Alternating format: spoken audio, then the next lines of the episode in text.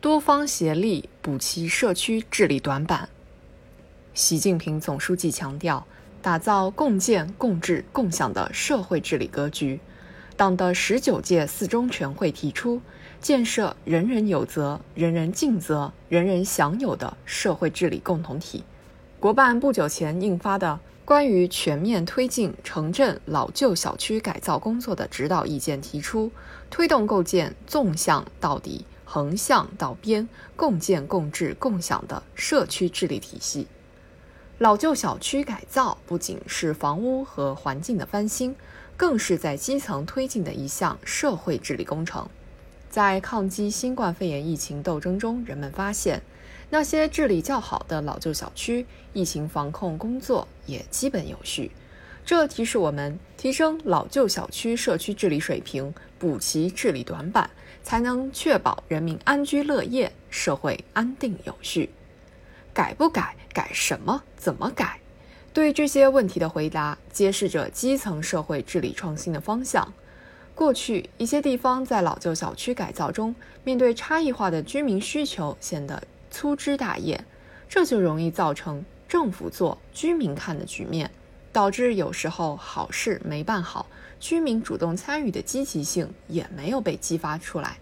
有鉴于此。此次出台的指导意见，认真总结了两轮试点成果和各地经验，并广泛听取地方主管部门、行业协会、企业、专家、城市社区干部和群众的意见，为的就是凝聚各方合力，把老旧小区这件好事办实办好。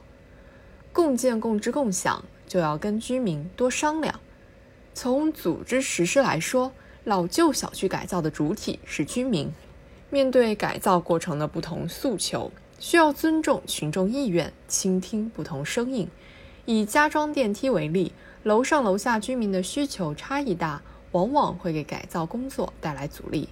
面对类似问题，不能想当然一刀切，而应充分听取群众意见，做好群众工作，多给居民菜单式的选择，量身定制需求清单，采用一动一策。共建共管等方式，精准施策推动，满足群众需求。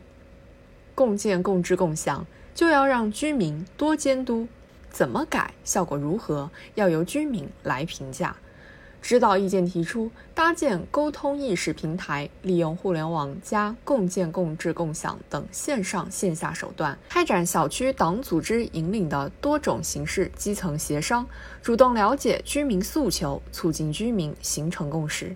改造方案制定、配合施工、参与监督和后续管理、评价和反馈小区改造效果等各个环节，都要充分听取居民意见，凝聚社区治理共识。共建共治共享还需要居民多参与。老旧小区改造不是一锤子买卖，改造完成后的管理和维护是影响小区质量可持续的关键。如今，一些老旧小区业委会成立难，即使引入物业公司，也面临物业费收缴率低等问题，使其管理运营出现困境。化解难题需要充分激发居民主动参与的积极性。将城镇老旧小区改造与加强基层党组织建设、居民自治机制建设、社区服务体系建设有机结合。作为一项回应群众期盼的民生工程，老旧小区不只是一栋栋房子，而是承载居民美好生活的社区。因此，老旧小区改造不仅包括对硬件的提升，还要实现社区治理软件的同步升级。不断创新完善基层治理机制，推进形成共建共治共享的社会治理格局，才能在老旧小区改造中找到最大公约数，绘就民心民愿的最大同心圆。